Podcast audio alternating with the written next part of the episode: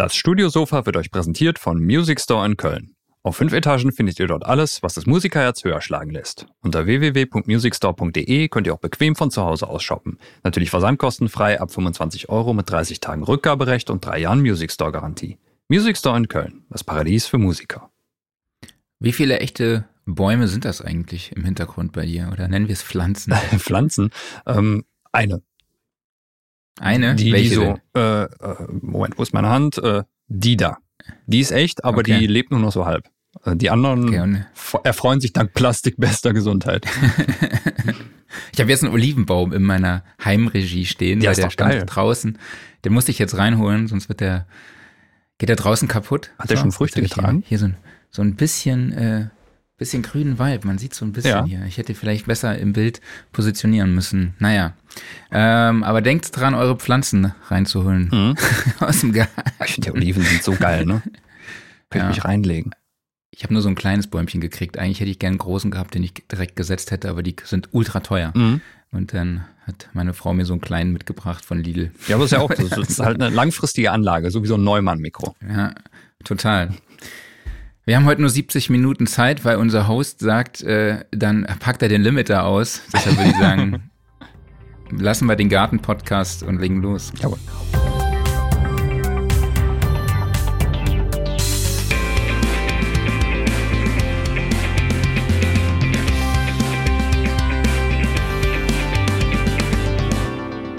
Studiosofa, der Sound and Recording Podcast, Ausgabe 134. Hallo an alle da draußen, schön, dass ihr wieder dabei seid. Ich spreche wie immer mit dem Mann mit dem grünen Daumen, Kla Klaus Beetz. Ja, und ich mit dem Olivenbaumzüchter Marc Bohn. Und wir haben heute zu Gast Aljoscha Sieg von Pitchback Consulting. Hallo Aljoscha, schön, dass du dabei bist. Guten Morgen, ihr Lieben. Guten Danke, Morgen. dass ich wieder dabei sein darf. Freut mich sehr. Genau, du warst ja in Episode 91 sch- schon mal zu Gast. Da haben wir über das richtige Mindset gesprochen. Heute sprechen wir aber darüber, wie ein erfolgreiches Social Media Marketing für Producer und Aud- Audio Engineers aussieht. Wir sprechen darüber, wie man eine Social Media Strategie aufbaut, welche Kanäle relevant sind. Wie sieht es mit Werbung schalten aus? Ähm, welche Motive poste ich und wie viel Zeit kostet mich das Ganze einfach? Ähm, und wenn ihr da draußen Fragen an Aljoscha habt, könnt ihr die natürlich wie immer über die Kommentarfunktion bei Facebook und YouTube stellen. Und was uns auch besonders interessiert, sind eure Erfahrungen im Social Media Marketing. Wie sieht denn eure Strategie aus? Auf welchen Kanälen seid ihr unterwegs? Und ähm, was postet ihr? Und ja, haut doch einfach mal raus. Mhm. Ähm, aber bevor wir loslegen, machen wir erst noch ein bisschen Eigenwerbung, denn Aljoscha wird demnächst nochmal eine Online-Masterclass halten zum Thema So verbesserst du deine Arbeit als Engineer. Findet am 12.12. statt von 18.30 Uhr bis circa 22 Uhr. Ähm, kostet 39 Euro. Den Link zur Anmeldung gibt es in den Show Notes. Und aber Aljoscha, erzähl doch mal, was ist der Inhalt dieser Masterclass? Ja, da freue ich mich auf jeden Fall sehr drauf. Wir haben ja da so eine thematisch zweigeteilte Masterclass. Zum einen geht es natürlich darum, was sind sozusagen die wichtigsten Punkte, sowohl technisch als auch vielleicht von Fortbildungsmöglichkeiten oder vom Fokus setzen, um wirklich konkret in seinem Bereich weiterzukommen. Ob das jetzt als Recording Engineer ist, als Mixing Engineer oder als Mastering Engineer.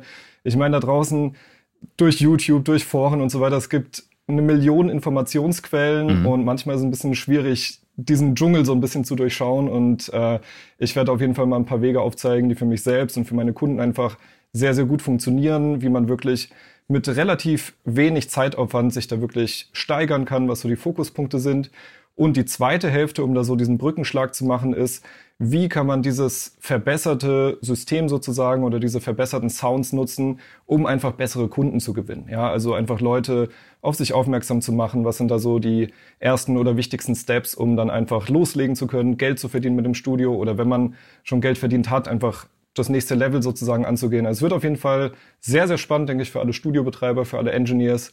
Ich denke mal von fast jedem Erfahrungsstand her und ja, wird auf jeden Fall ein sehr, sehr cooler Abend. Super gut. Cool, danke dir.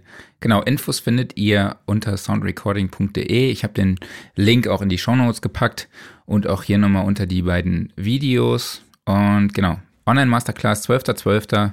18.30 Uhr bis 22 Uhr. Und alle Infos gibt's auf der Website. Genau, dick im Kalender anstreichen. Ich glaube, du moderierst, ne? Ja. Oder? Wie hätten wir? Ja. ähm, ja, kommen wir zum Thema. Du warst ja in Episode 91 schon mal zu Gast. Da haben wir über dich, über deine Person auch schon gesprochen.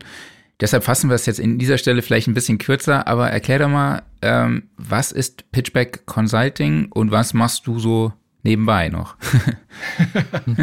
ja, genau. Ich, ich versuche mal den, den Kurzabriss zu machen. Für, für alle, die es ausführlicher möchten, sollten dann in die alte Episode vielleicht machen. die ist ja auch also man, relativ ausladend geworden, sagt man, glaube ich. Die ne? war recht ausführlich, ja, auf ausführlich. jeden Fall. Genau. Also ich, ich habe selber einen Engineering-Background. Ich ähm, habe ein Studio, also Pitchback Studios aufgebaut vor, ich glaube, 12, 13 Jahren ungefähr. Bin da sehr, sehr spezialisiert für den harten Musikbereich, sage ich mal. Also vor allem Metal ist so eigentlich das, das Hauptthema. Hab mehrere hundert oder wahrscheinlich sogar über tausend Platten gemischt und gemastert oder auch als ähm, Recording Engineer dran gearbeitet. Mittlerweile mit äh, drei Teams innerhalb von Deutschland verteilt. Und Pitchback Consulting, das ist ähm, eine Unternehmensberatung, die halt wirklich ganz, ganz, ganz speziell für Tonstudiobetreiber ist. Und äh, die Perspektive ist einfach, dass ich nicht als externer BWLer herkomme und den Leuten erkläre, wie die ihre Studios zu führen haben, sondern das ist sehr organisch entstanden. Mich haben immer mal wieder andere Engineers damals nach Tipps gefragt, weil die gesehen hatten, hey, der arbeitet mit Bands aus Australien, aus Indien, aus Russland. Wie kommt das zustande? Wie macht man das marketingmäßig? Das einfach, ja, dass man sich einen internationalen Kundenkreis aufbaut. Habe ich immer mal so vereinzelt Tipps gegeben. Die haben auch hier und da ein bisschen was gebracht, aber nie so massiv, wie es bei mir selber war, bis ich dann gemerkt habe, okay, das ist wirklich so ein Wissenskomplex, da müssen einfach so ein paar Zahnräder ineinander greifen, dass das halt so übertragbar ist. Und aus der Idee raus, und weil der Bedarf so groß war, habe ich dann eben diese Unternehmensberatung gegründet. Da ähm, berate ich mit einem kleinen Team von Spezialisten zusammen, eben Tonstudiobetreiber. Wir sind kein Management, ja, das heißt, ähm, das ist nicht so, dass wir irgendwie Kunden suchen und dann einen Prozentsatz haben wollen, sondern wir bilden die Leute wirklich aus, dass die mhm selbst sich die Wunschkunden aussuchen können und ja, haben jetzt über 270 Studios schon beraten. Ähm, ja, Leute, die, ich sag mal, seit zwei, drei Jahren vielleicht dabei sind, die das zum stabilen Nebenberuf machen wollen. Ähm, Leute, die vom Nebenberuf mal richtig in Hauptjob gehen möchten, also die, die beruflich anderweitig sozusagen angestellt waren, die dann jetzt äh, hauptberuflich nur noch das Studio betreiben und auch ein paar der sehr, sehr großen Studio-Facilities in Deutschland, Österreich und Schweiz. Genau, das ist okay. so der Background. Wie lange dauert so ein Kurs? Wie lange betreut ihr dann solche Studios? Das ist eine sehr, sehr gute Frage. Es hängt immer sehr von dem Starterfahrungsstand ab und wo man hin möchte, in welchem mhm. Zeitraum. Also wir machen es so, dass wir die Beratung individuell planen. Das heißt, mhm. wir haben da wirklich so eine Vorabberatung, die auch kostenlos ist. Das habe ich ähm, damals extra so geplant, weil wir möchten mit den richtigen Leuten zusammenarbeiten. Also es ist jetzt nicht so, dass wir uns da auf jedes Studio werfen, sondern wir checken einfach, hey, wo steht derjenige, was für eine Zielvorstellung hat er, was möchte er mal konkret erreichen und auf der Basis plant man das. Ich sag mal, so ein Minimal Begleitungsprogramm startet so bei drei bis vier Monaten. Wir haben aber auch Studios, die wir zwölf Monate oder 18 Monate auf jeden Fall auch begleiten, je nachdem, ah, wo sich denn entwickelt. Genau. Also ihr seid da individuell flexibel und könnt auch auf den aktuellen Stand des Studios dann oder des Producers oder Audio Engineers, whatever, auch eingehen. Ich denke, dass das ein wichtiger Punkt ist, weil die Studios sind ja sehr unterschiedlich. Zum mhm. Teil sind ja auch die Musikrichtungen unterschiedlich. Es gibt natürlich, ich sag mal, eine Art Basiswissen, die sollte auf jeden Fall jeder Studiobetreiber dann haben. Da machen wir auf jeden Fall, ich sag mal, so eine Art Basisausbildung, dass jeder auf dem gleichen Wissensstand ist und ab dem Punkt kann man es dann individualisieren und schaut sich das dann zusammen an. Genau. Wenn wir jetzt schon mal direkt ins Thema einsteigen, was bedeutet für dich eigentlich Social Media Marketing? Mhm. Also, wenn es darum geht, neue Kunden zu gewinnen, ist ja so, ich sag mal, eine der traditionellsten Methoden Mund-zu-Mund-Propaganda. Das heißt, man hat mal seine ersten Kunden gehabt, vielleicht über Kontakte über die eigene Band oder so, die sind happy und erzählen das anderen Bands weiter. Ja, das ist so ein bisschen, ich sag mal so ein bisschen der Oldschool-Weg, wie viele Studiobetreiber einfach mal gestartet haben, vor 15, 20, 25 Jahren. Heutzutage ist es ja so, dass wir durch Social Media eine ganz, ganz andere Verfügbarkeit haben. Wir können mit Leuten in Kontakt treten, die wir vielleicht persönlich niemals sehen werden, ja, einfach weil die viel zu weit entfernt sind, im Ausland sind, was auch immer. Ähm, ich denke, jeder, der hier zuhört, hat in irgendeiner Form schon mal Social Media benutzt. Ja, ob man das cool findet oder genervt davon ist, ist die andere Sache. äh, Gibt ja auch immer wieder neue Plattformen und ähnliches. Da gucken wir später auch drauf, was sind so die relevanten Kanäle. Und grundsätzlich beim Thema Marketing, wenn ich neue Kunden gewinnen möchte, kann man das Ganze erstmal in zwei Grundkategorien aufteilen. Wir haben auf der einen Seite ein aktives Marketing. Ja, das heißt, dass ich sozusagen proaktiv losgehe und selber schaue, hey, äh, welche Band oder welcher Künstler wäre für mich denn spannend und dann nach Möglichkeiten suche, mit diesen Leuten eben in Kontakt zu treten. Ja, natürlich ohne da Kaltakquise zu machen oder ohne zu sehr als Bittsteller aufzutreten. Das ist da eben sehr wichtig. Ähm, ich, ich benutze immer dieses Beispiel, dass man sein Jagdgewehr aus der Hütte nimmt und quasi halt loszieht, aktiv. Und das andere sind passive Werbemethoden. Ähm, das kann sein, eine Werbung zu schalten. Ja, das heißt, ähm, das ist wie so ein Fischerboot, das ein Netz eben hinter sich herzieht und dann schaut man eben abends, was drin ist sozusagen. Da sollte man die Gewässer kennen, man sollte wissen, ja, welchen Fisch man haben möchte mhm. natürlich. Und Postings oder dieses Social Media Marketing ist eben Teil von eher einer passiven Strategie. Das heißt, man baut mhm. sich seinen sogenannten Expertenstatus auf nach außen. Das heißt, Leute, die dein Social Media Profil verfolgen, fangen an zu sagen, hey, der hat ja richtig Ahnung von dem Thema oder das scheint ja der richtige Mann zu sein. Der, der Grundbegriff dabei ist Vertrauen. Vertrauen von der richtigen Zielgruppe zu gewinnen, um dann Anfragen zu erhalten und da sein Geschäft aufzubauen. Das heißt, du nutzt es nicht nur als Marketingplattform ausschließlich, sondern auch so ein bisschen als Kommunikationsplattform. Auf jeden Fall, ganz massiv. Ich denke, dass es immer sehr wertvoll ist, wenn man in einem bestimmten Berufsbereich sich etabliert, sich ein halbwegs gutes Kontaktnetzwerk aufzubauen. Mhm. Ähm, ich bin zum Beispiel auch mit vielen Akustikern oder Equipment-Herstellern befreundet, weil ich da auch gern auf dem neuesten Stand bin. Oder manche posten dann irgendwelche Prototypen, die vielleicht spannend sind. Da kann man mit denen mal ins Gespräch gehen. Also einfach, ja, dass man den Berufsbereich natürlich so ein bisschen ja, ernst nimmt auch. Ja, es geht nicht nur darum, Hobby zum Beruf machen. Also mhm. Also es sollte schon etwas sein, womit man sich professionell einfach befasst. Das ist so meine Ansicht dazu. Mhm.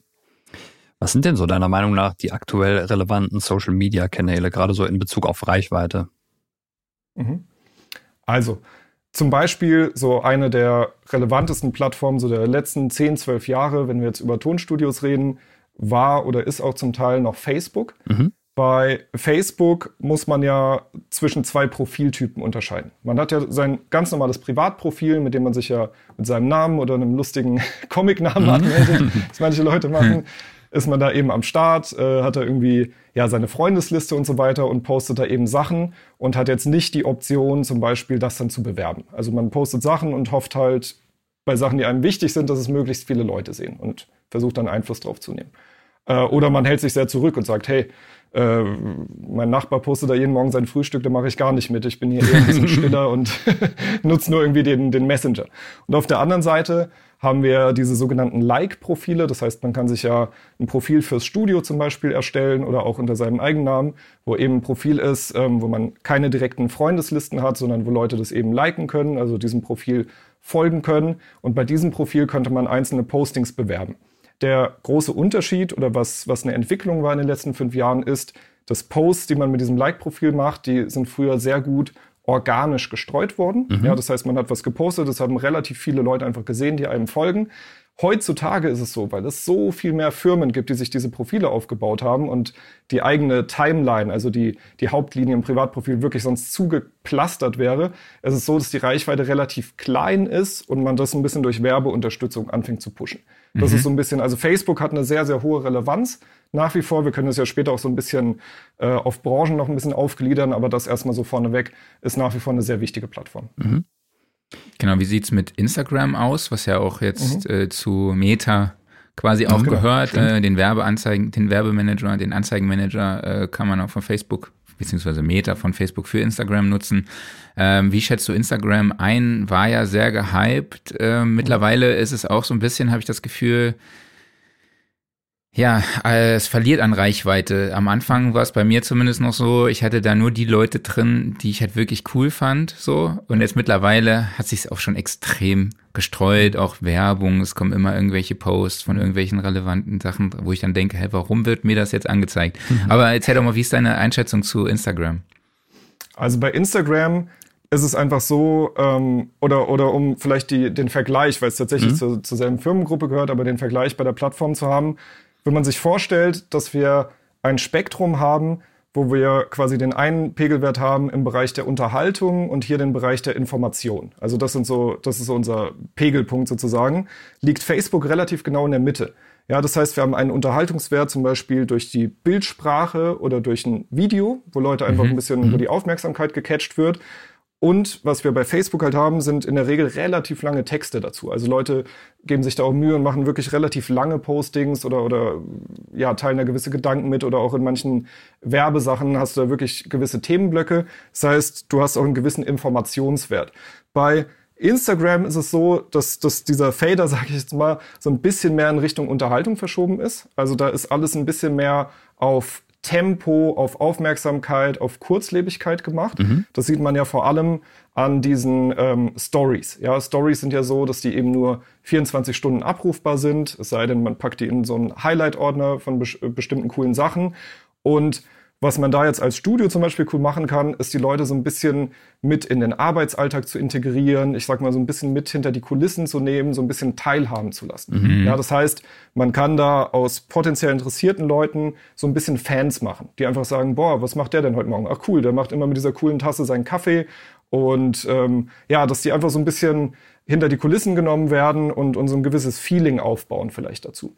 Ähm, was bei Instagram eine sehr, sehr coole Sache ist, sind die Reels, das heißt diese kurzen Videos. Das ist jetzt, zum jetzigen Zeitpunkt, wo wir, wo wir gerade sprechen, ist das ein Punkt, der organisch sehr, sehr stark gestreut wird. Also wenn man da die richtigen Hashtags nimmt, wenn man da coole, relevante kurze Videoinhalte entsprechend hat, kann man dann wirklich kostenlos eben über dieses organische Streuen der Plattform noch relativ gut was erreichen.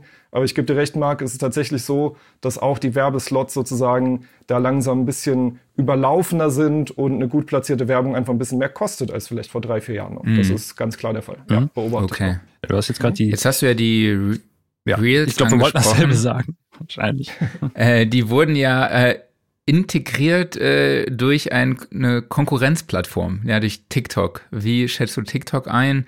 Meine Erfahrungen sind, äh, man erreicht dort halt eine wesentlich jüngere Zielgruppe. Ähm, ist halt im Moment noch die Frage, wie wir das nutzen. Wir sind ja auch seit neuestem auf TikTok. Ich glaube, also seit neuestem, seit zwei, drei Monaten oder so. Ähm, genau, wo wir dann auch immer so Teaser aus diesem Podcast auch hochladen, die auch relativ gut geklickt werden, Videos haben teilweise über 1000 Plays.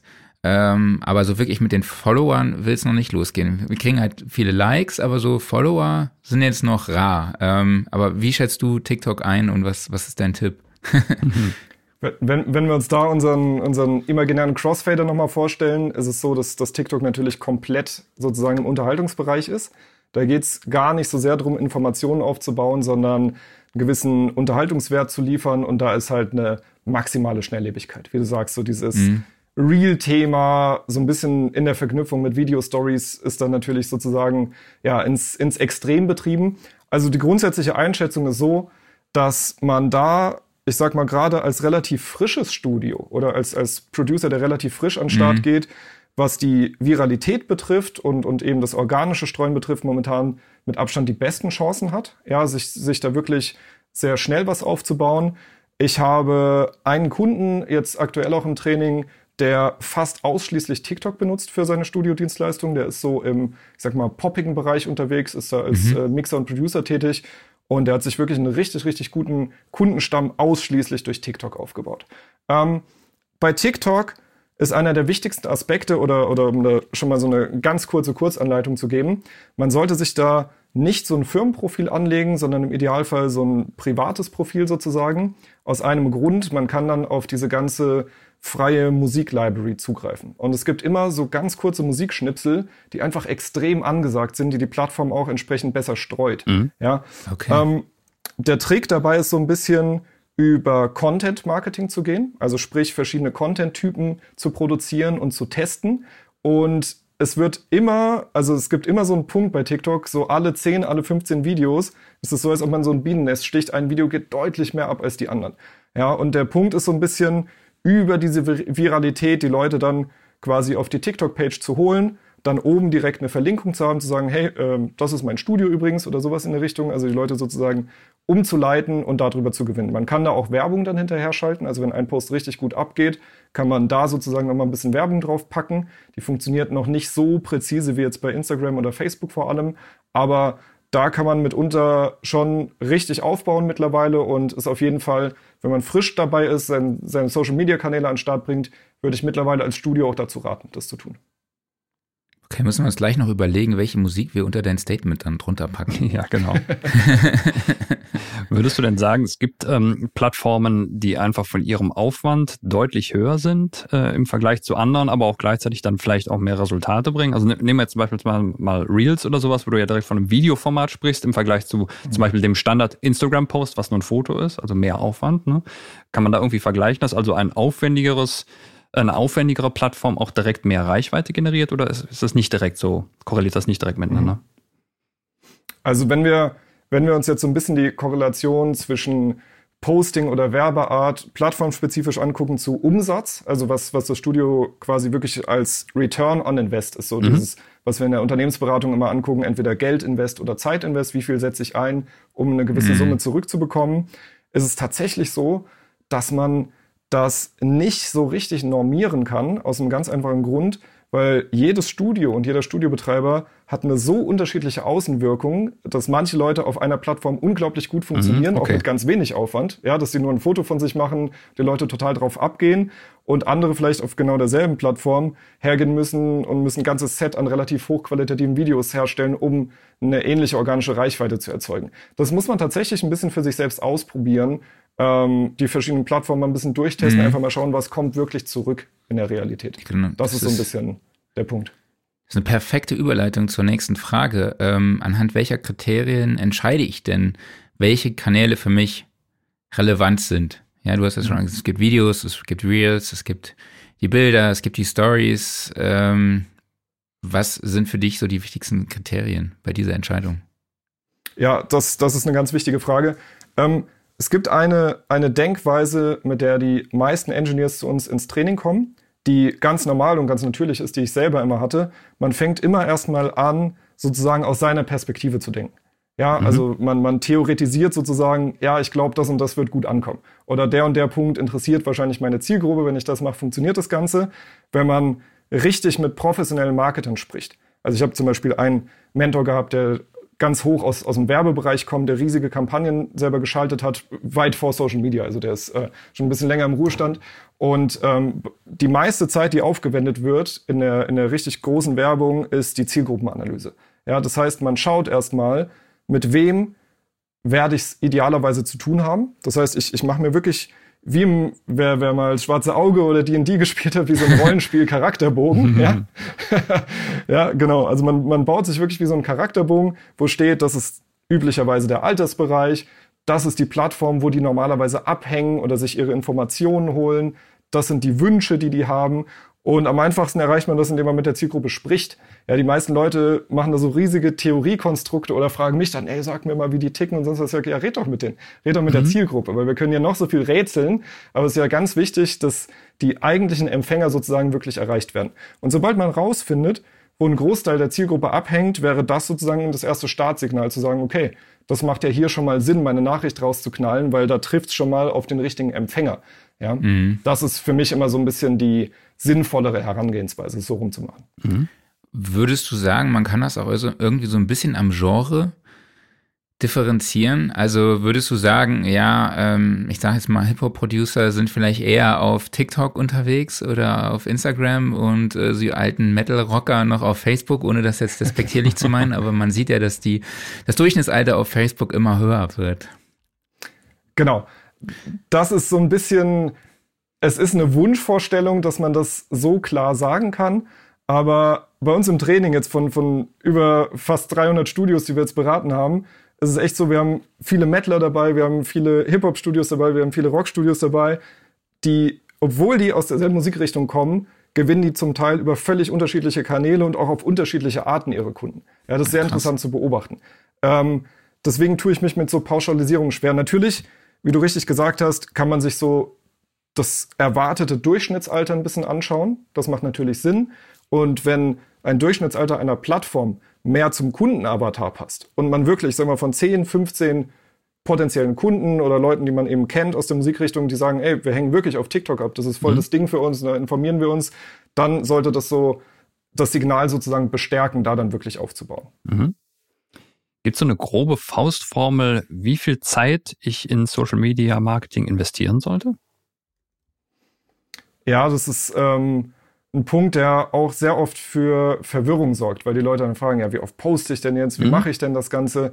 Also ich glaube, das Aller, Allerwichtigste beim Social Media Marketing, also wenn wir immer noch von dieser passiven Form sprechen, das heißt, ich mache Posts, ich baue mir da ein Image auf. Ja, über mhm. das Image kann ich ja selber erstmal entscheiden. Das finde ich sehr interessant. Das heißt, man kann ja selber sich hinsetzen, kann sich was überlegen, wie die Außenwahrnehmung sein soll und sollte da erstmal so einen roten Faden für sich aufbauen. Das heißt, wie so, eine, wie so ein Navi sozusagen mhm. einstellen, dass man versteht, wo das Ganze lang geht. Ähm, wenn man das Ganze anfängt, ist die Kontinuität der wichtigste Punkt. Ja, das heißt, wenn man die Entscheidung trifft, ich poste jeden Montag, sollte man das mal mindestens ein Jahr lang auch wirklich machen. Wenn man sagt, nö, ich schaff's aber viermal die Woche zu posten und gute Sachen rauszuhauen, die zu diesem roten Faden passen, sollte man das ein Jahr lang so machen. Das heißt, man sollte mit sich selber so einen so einen Deal eingehen, den man auch wirklich einhält. Die Kontinuität entscheidet auf jeden Fall sehr stark auch mit über den Erfolg. Und was ich immer empfehle, ist nicht tagesaktuell aus dem Bauchgefühl raus zu posten, sondern mhm. sich beispielsweise, bevor ein neuer Monat beginnt, sich einfach mal an einem ruhigen Sonntag hinzusetzen und beispielsweise, wenn man jetzt zweimal die Woche postet, halt all diese Posts einfach schon mal vorzubereiten. Ja, das heißt, ich nehme ja immer eine Word-Datei und, und äh, knall da quasi ein paar Texte rein, die mir dann einfallen oder Themen, ähm, sammle schon mal einen Ordner mit Bildern, bereite mir das alles so ein bisschen vor und habe dann sozusagen schon mal die Standard-Posts. Und wenn tagesaktuell irgendwas passiert, wenn äh, Kunden von mir einen geilen Release zum Beispiel haben, also irgendeine Band kommt gerade mit einer LP raus und hat da geile Posts, dann natürlich reposte ich dann das. Also mhm. man kann das dann mit tagesaktuellen Sachen ein bisschen auffüllen, aber so diesen Rahmen empfehle ich immer vorzubereiten. Und dann mhm. merkt man plötzlich, dass es viel, viel, viel weniger Zeitaufwand ist, als zu sagen, boah Mist, gleich ist 18 Uhr, gleich muss ich posten, ich mhm. habe noch nichts, oh Gott, oh Gott, oh Gott. Äh, dann wird es tatsächlich zeitaufwendig, wenn mhm. es so im Alltagschaos versucht wird zu integrieren. Okay. Wieder eine perfekte Überleitung. Ähm, du hast schon ein bisschen was vorweggenommen. Wie erstelle ich ein Konzept beziehungsweise eine Marketingstrategie? Das heißt, so eine Art Contentplanung, so heißt das zumindest mal bei uns in der Redaktion. Wir haben auch eine Excel-Tabelle, wo wir schon für jeden Tag den Content äh, geplant haben, den wir dann auf den einzelnen Kanälen ähm, ja raushauen. Ähm, würdest du dann auch sagen, das macht definitiv Sinn, sich dann im Vorfeld sowas schon zu überlegen? Und heißt das auch schon mal Videos vorbereiten oder nur Bilder? Oder wie, wie willst du das Ganze sortieren?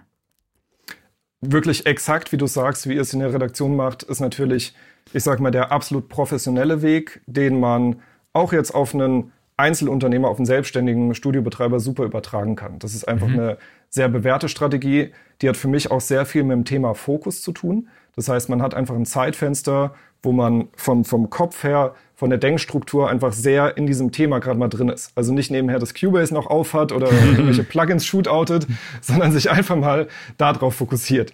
Ja, also ich, ich finde es immer wichtig, in so Fokus-Spots sozusagen zu arbeiten. Und ähm, auch das, was du gerade erwähnt hast, eine, eine, ein Posting besteht immer aus zwei Elementen. Wir haben entweder ein, ein, bildsprachliches Element, also wirklich, ob das jetzt ein Bild ist oder es gibt ja auch so, so mehrere Bildgruppen, durch die sich Leute dann klicken können oder eben ein Video, wie das auch immer ausschaut, immer mit diesem Textanteil sozusagen. Ähm, der Text wird in der Werbesprache Copy genannt, also der sogenannte Copywriter ähm, ist ein eigener Berufsbereich in der Werbebranche. Das ist etwas, was man auch lernen sollte. Das heißt, mhm. das ist ein Punkt, wo wir auch auf jeden Fall so eine ja, eine Ausbildungsstufe haben bei uns im Training, wo wir den Leuten das halt schon mal beibringen. Ja, weil dieses Texten ist relativ wichtig, weil jeder kennt, eine Timeline ist ja sowas von voll und mit Informationen aufgeladen und so weiter. Und was man erreichen möchte, ich sag mal durch die ersten ein, zwei Einstiegssätze plus die Kombination mit Bild oder Video, ist der sogenannte Thumbstopper, also der Daumenstopper. Wenn jemand quasi scrollt am Handy, dass er wirklich stoppt, dass mhm. er sagt, oh, das ist irgendwie relevant, das interessiert mich gerade.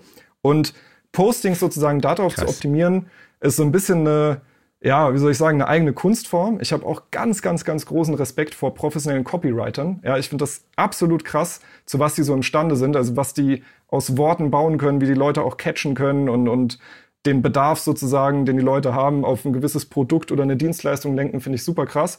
Und das, was ich da selber so von Leuten aus der Werbebranche gelernt habe, bringe ich unseren Kunden auf jeden Fall bei, dass die einfach ein Verständnis davon haben. Ja, und mhm. das muss man üben. Das ist jetzt nicht so, dass man das dann über Nacht sofort kann, sondern ähm, ja, jeder, ihr, ihr kennt es ja selbst so, wenn man redaktionell arbeitet, äh, man wird ja besser. So die eigenen Texte von vor 15 Jahren wird man heute jetzt nicht so feiern, aber ja, ist heute vielleicht super stolz drauf und sagt, ey, der Artikel ist mir jetzt richtig geil gelungen, da hat es irgendwie geflowt.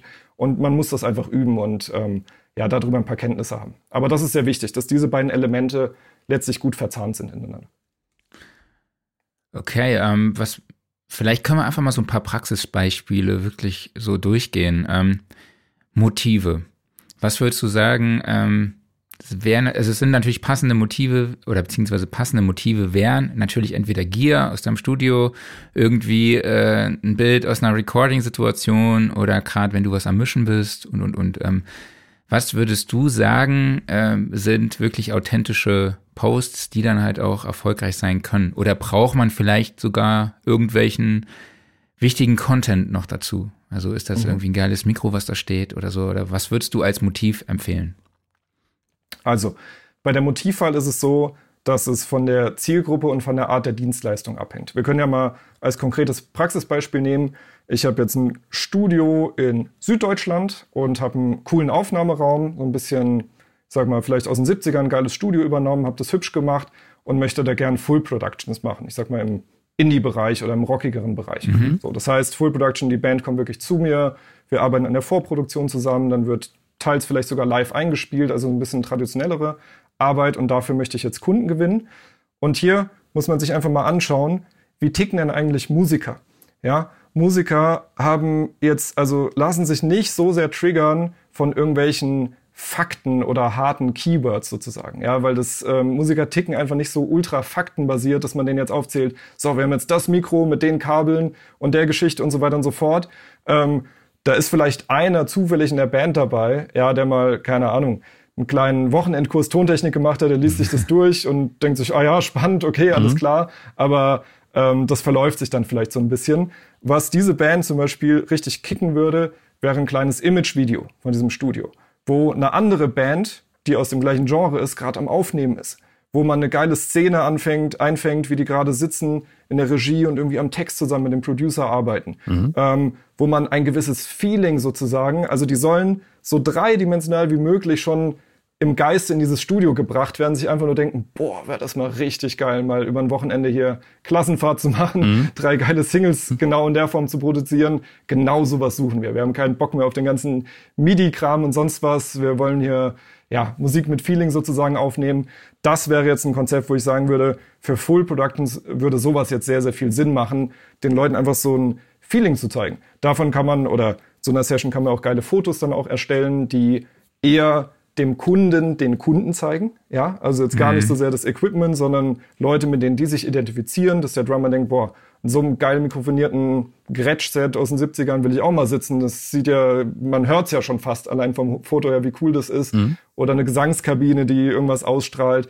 Also mit so Punkten würde ich dann eher an den Start gehen. Man sollte es aus Kundenperspektive eben betrachten und nicht so sehr aus Engineer-Perspektive. Hey, ich habe meinen Vintage Neumann ja. geschossen auf Reverb und äh, äh, mache jetzt 20 Fotos davon. Die Leute wissen gar nicht, was das ist. Die, die, ja. die messen dem nicht so einen Wert zu wie jetzt ein Tontechniker. Mhm. Gebe ich dir total recht. Das ja. ist auch die Erfahrung, die ich so mache, wenn ich äh, bei ja, wenn ich das bei Social Media beobachte, dass halt auch echt dann viele einfach so die, die Mikrofone posten und so und sich weniger auf den Musiker fokussieren, weshalb ich auch super viele Anzeigen von Tonstudios kriege, weil ich wahrscheinlich dem Tag Tonstudio halt folge und alle halt dann Tonstudio ist ja auch ein wichtiges. Ich glaube, dass viele auch mit dem Tag halt Werbung schalten.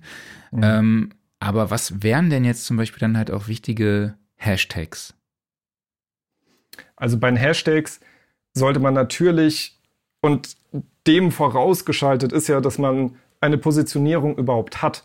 Ja, für viele Studiobetreiber ist es ja auch so ein bisschen befremdlich oder verwunderlich, wenn ich dann sage, ja, du bist ein Studio für Rock und die sagen, hey, Moment, ich habe ja letzte Woche Techno produziert, vorletzte Woche war ein Hip-Hopper da, mhm. die Woche davor war eine Death Metal Band da. Mhm. Ähm, die Erfahrung zeigt einfach so ein bisschen aus, aus verschiedenen Gründen, dass eine Spezialisierung Sinn macht, wenn man sich wirklich hauptberuflich was aufbauen möchte. Also wenn man sich hauptberuflich so aufbauen möchte, dass man ernsthaft davon leben kann, als einzige Einnahmequelle auch eine gewisse Vorausplanung hat, ähm, ist es wirklich so, dass eine Spezialisierung auf eine Richtung halt wirklich sehr, sehr, sehr sinnvoll ist, gerade fürs Werben. Weil sonst, genau wie du gerade gefragt hast, ähm, wenn ich jetzt alles anbiete, ja, kann ich hergehen, kann Hashtag äh, EDM machen, kann Hashtag Metalcore machen, kann Hashtag, weiß ich nicht, Poprock machen.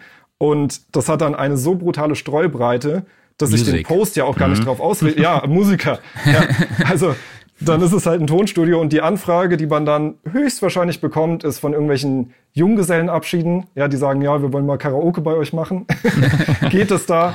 Oder irgendwie, ich will meiner Frau mal einen Song singen. ja, solche, solche Dinger kommen dann meistens oder Hip-Hopper, die kein Geld haben oder was auch immer. Das sind dann so diese typischen Dinger, wenn man eben massiv in die Breite geht. Wenn man sich total spezialisiert. Wenn man sagt, hey, wir sind die Profis ähm, für Indie-Rock beispielsweise. Und äh, da ist direkt schon eine coole Telecaster zu sehen, auf einem mhm. schicken Holzboden, irgendwie alles sieht schon so aus und, und der Text strahlt eben, man kann ja keine Expertise ausstrahlen, wenn man, wenn man breit geht. Mhm. Wenn ich versuche, mhm. alle anzusprechen, spreche ich halt überhaupt niemanden an. Ja, das, das ist vielen Leuten nicht klar. Und ähm, wenn ich es wirklich dann schaffe, durch Text und Bild konkret die Zielgruppe anzusprechen, die Hashtags meiner Zielgruppe entsprechend anpasse, dass die in diese Richtung geschossen werden, die Posts, das ist dann schon mal immer ein sehr, sehr guter Startpunkt, wo man sagen kann, dann ja, findet es den richtigen Adressaten sozusagen. Okay. Wie mhm. schätzt du die, oder wie wichtig ist das Mentions setzen? Ähm, beziehungsweise das, da steckt ja auch äh, ein, ja, ein großes Potenzial an Multiplikatoren dahinter, ja. Ich meine, mhm. wenn eine Band im Studio ist, man vertagt die, die Band ähm, postet das weiter, also teilt das Ganze. Andere Bands, die der Band vielleicht folgen, sehen das. Ähm, genau, wie gehst du mit Mentions um? Was ist dein Tipp? Also ich halte das für ein sehr, sehr relevantes Thema, weil immer wenn sowas passiert, wenn diese ganzen Kreuzverweise sozusagen kommen und das auch wirklich gerepostet wird und so weiter, kriegt die Plattform oder der Algorithmus einfach dieses Signal, hier passiert gerade irgendwas sehr, sehr Relevantes. Also das ist ein Punkt, dem wir sozusagen nochmal so ein, so extra Booster geben. Und bei mir selbst war es so, ich habe mit ein paar Bands gearbeitet, die, als die zu mir kamen, noch nicht so richtig groß waren und jetzt so zu den Größen ihres Genres mittlerweile gehören. Mit denen habe ich drei, vier, fünf Platten jeweils gemacht. Und immer, wenn eine neue Platte irgendwie rauskam und die dann eben diese Social-Media-Arbeit gemacht haben und das Studio verlinkt haben oder verteckt haben oder so, ich habe das immer, ich sag mal so zwei, drei Wochen danach, kam wirklich eine Anfragenwelle aus genau dieser Musikrichtung, wo man es einfach eins zu eins zurückverfolgen konnte, was für einen massiven Wert es hat. Ja, das heißt, ich musste keinen Cent in Werbung investieren. Ich muss noch nicht mal selber ein Posting dazu machen, ähm, das ist ja so ein bisschen wie Mund-zu-Mund-Propaganda, die Social-Media-Version davon. Mhm. Ja, das heißt, die Leute sagen, hey, es war voll geil im Studio, unsere Platte ist jetzt, keine Ahnung, auf Chartplatz XY gegangen, wir haben das mit dem Producer gemacht, der hat das gemischt. Wenn ihr was Cooles braucht, meldet euch da und bumm, sozusagen hat man die Weiterleitung. Ja. Natürlich wird das immer krasser, je größer die Leute sind, wenn die selber mhm. eine große Reichweite haben, wenn die eine stabile Fanbase haben, dann wird es natürlich noch relevanter. Aber grundlegend würde ich dazu immer raten, mit den Bands das einfach zu kommunizieren, dass es cool ist, sich gegenseitig zu ja, die Menschen aufzubauen oder sich zu verlinken. Ganz klar. Okay. Mhm. Ähm, wie arbeitet der Algorithmus mit, beziehungsweise bei Countdown-Sätzen, bei GIFs, bei Emojis oder Text, beispielsweise jetzt bei Instagram, ist das mhm. relevant für den Algorithmus? Weil es hieß mal eine Zeit lang, dass solche Posts dann halt eben besser ranken als andere. Tatsächlich ist es so, dass ähm, bei Instagram zum Beispiel machen die fast permanent Änderungen. Ja, also es ist immer relativ schwierig, da ganz pauschal zu sagen, so, das funktioniert jetzt absolut am geilsten oder so. Zum Teil habe ich auch im Wochenwechsel da Änderungen festgestellt. Ja, eine mhm. Sache, die in einer Woche echt krass funktioniert hat, die super gestreut hat, wo man gesagt hat, okay, der und der Hashtag, den packe ich noch dazu oder die und die Ortsangabe macht jetzt voll Sinn, dass es eine Woche später jetzt nicht mehr so eine richtige Relevanz hatte. Ähm, da gilt ausprobieren, ja, weil das ist ja mhm. kostenlos. Jeder Post, den ich mache, jedes, jede Story, die ich mache, ähm, kostet ja nichts außer ein bisschen Zeit. Das heißt, ich mache mal eine Story, wo ich mit vielleicht keinem Hashtag arbeite, die nächste mache ich mal welche und dann sehe ich es ja sofort sozusagen, ob die Zuschauerzahlen irgendwie hochgehen oder runtergehen. Uhrzeiten können auch natürlich eine Rolle spielen. Ja, wenn ich irgendwie ähm, für amerikanische Kunden jetzt äh, Werbung machen möchte, aber zu völlig falschen Uhrzeiten poste, wenn es dann mitten in der Nacht ist und das einfach von der Timeline hm, schon längst Punkt. weggefegt mhm. ist, ja, es, es, man, das sind alles diese Punkte. Deswegen sage ich immer so ein bisschen so einen Schlachtplan vorher machen. Wir machen das ja mit unseren Kunden. Das heißt, die, die müssen es dann nicht selbst machen. Ähm, für mich der Anspruch als Unternehmensberater ist ja, dass Leute nicht durch zehn Jahre Fehler watscheln müssen, die ich selber alle gemacht habe. also die Abkürzung ist halt wirklich enorm. Wenn man von uns diese, diese Landkarte einfach hat mit diesem eingestellten Navi, man muss es natürlich gehen. Ich kann es nicht für die Leute laufen. Das heißt, äh, da steckt natürlich Mühen drin und das ist auch nicht der einfachste Weg. Man muss da wirklich Energie natürlich rein investieren. Da bin ich auch ganz ehrlich. Aber es ist eine sehr, sehr große Abkürzung, wenn man einfach ja, da an die Hand genommen wird oder gezeigt ja. wird, hey, wenn du das machst, dann wird es auf jeden Fall passen. Ja, auch das kann man ja in den Facebook-Statistiken auch äh, nachverfolgen, Total. wann die eigene Zielgruppe quasi online ist und dem Exakt. An, daran kann man das ja dann auch einfach anpassen, ne? Total. Je nachdem die, ja. die Posts dann auch timen. Ich meine, da kannst du, kommt dann auch drauf an, Musiker, klar, die stehen halt erst um 10 Uhr auf, so wie das halt ist, oder um 11. und äh, unser einer, der steht halt äh, morgens um 6 oder um 7 auf und äh, guckt dann erstmal beim ersten Toilettengang drauf, was so los ist, ne? Genau. Oder Klaus? Das ist so. Also ich stehe nicht um 6 Uhr auf. so ein Glück, ey. ähm, dann habe ich noch eine Frage zum Thema Reels und Videos. Ähm, wie mhm. wichtig ist es, dort selbst Gesicht zu zeigen? Macht es das Ganze authentischer? Oder reicht da einfach so ein Schwenk durchs Studio? Die Leute buchen ja im Idealfall de, den Menschen dahinter. Ja, es gab auch mal ein paar Versuche, dass Leute gesagt haben, okay, ich baue hier so eine Agentur auf, da sammeln wir ein paar Studios und wir spielen denen irgendwie Kunden zu.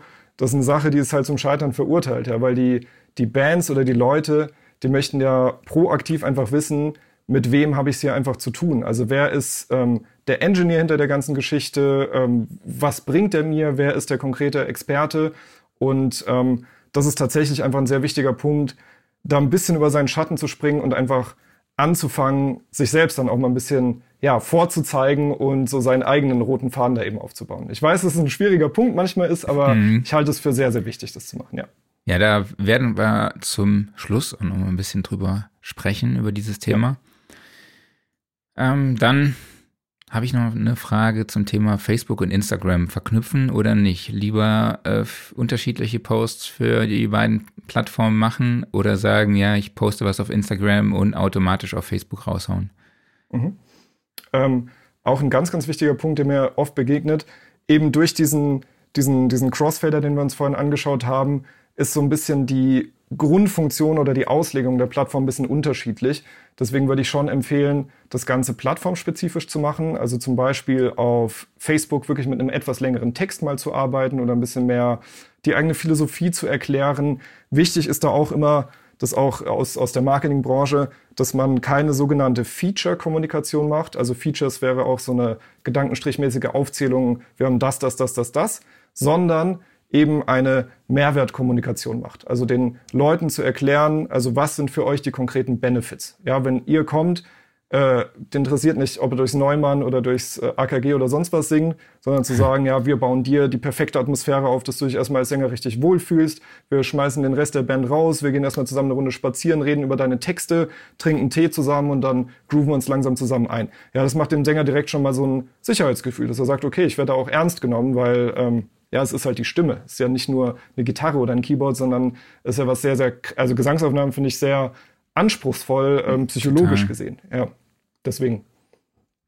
Und ähm, dein Tipp, sagst du, man sollte sich lieber auf eine Social-Media-Plattform fokussieren, wenn man vielleicht nicht so die Zeit dazu hat und das aber halt richtig machen? Oder ist es auch irgendwo wichtig, omnipräsent auf allen Kanälen zu sein? Mhm. Ähm, strategisch gesehen ist es so, dass die sogenannte Omnipräsenz, also dass man wirklich aus verschiedenen Winkeln die Zielgruppe angeht, eher ein Thema für einen etwas späteren Zeitpunkt ist.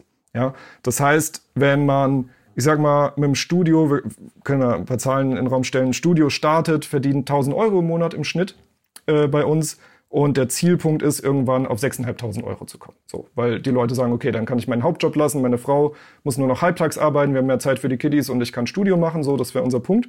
Und auf dem Weg dahin sozusagen zu diesem Ziel, wenn das Studio von diesen 1000 Euro dann schon mal auf 4000 Euro im Monat beispielsweise läuft, das wäre so langsam so ein Umbruchpunkt, wo man sagt, okay, das haben wir jetzt mit einer Methode erreicht. Um sozusagen jetzt noch besser aufzubauen oder, oder da noch andere Leute zu erreichen, müssen wir es nochmal aus anderen Winkeln machen. Und dann fängt man Step by Step an, mhm.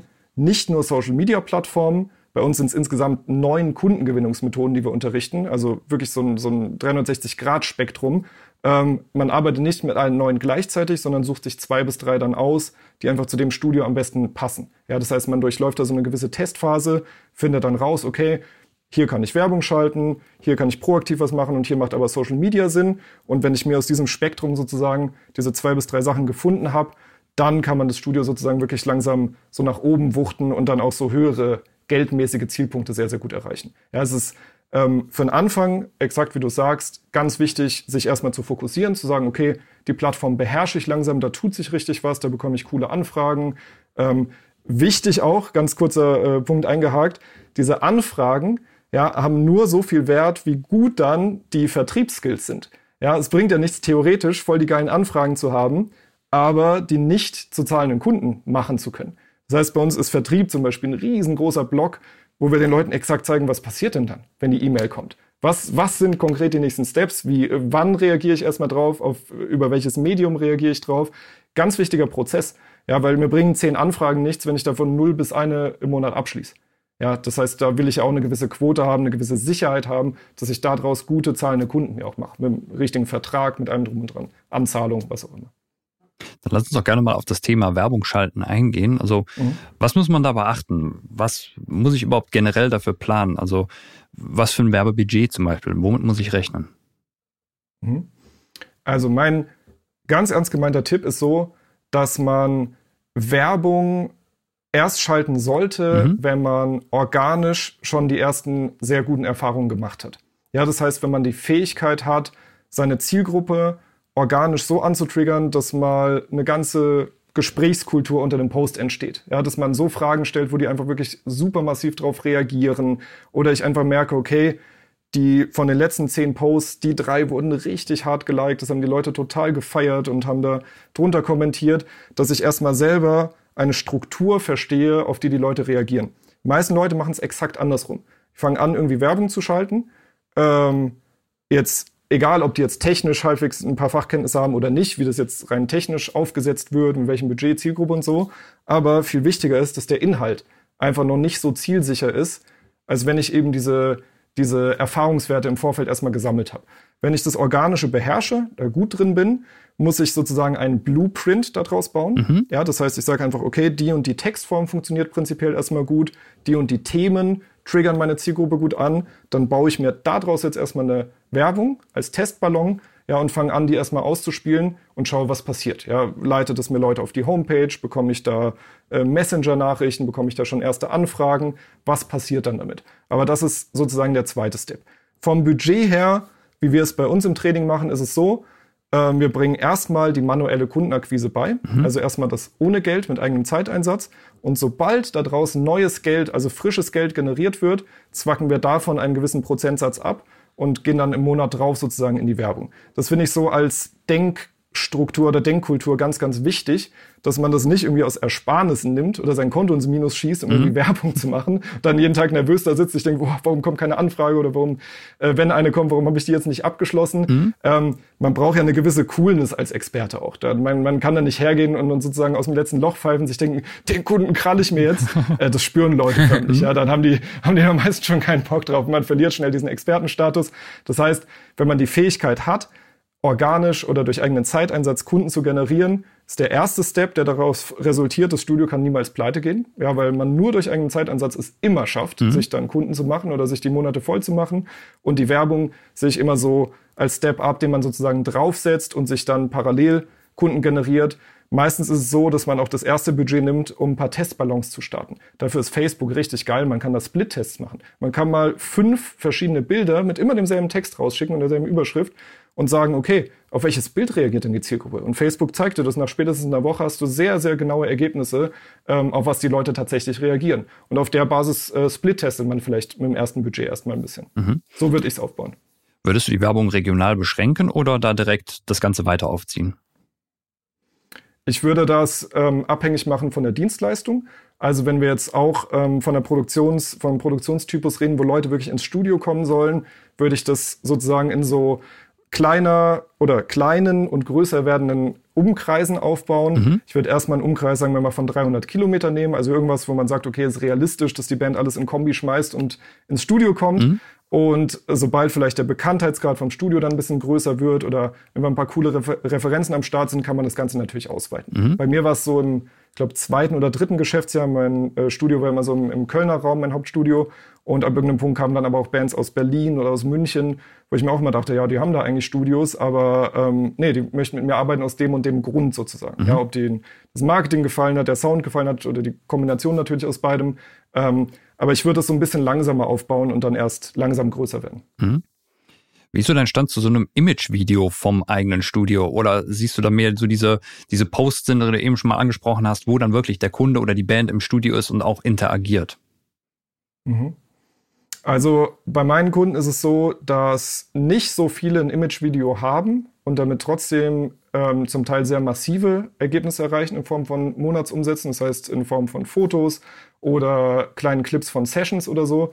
Ich sag mal, so ein richtig professionell produziertes Image-Video macht sich auf einer Homepage ganz geil Wobei man sagen muss, dass die meisten Klicks oder die meisten Homepage-Zugriffe mittlerweile mobil erfolgen und es da manchmal Probleme machen kann. Mhm. Ja, das heißt, wenn jemand jetzt nicht äh, das perfekte mobile Netz hat und dann ein Video eine sehr hohe Preload-Zeit hat, gehen manche Leute auch her und sagen, okay, für die mobile Version schmeiße ich sogar raus und habe dann nur das Bild und dann verpufft es natürlich so ein bisschen. Ein Image-Video kann sehr, sehr cool sein.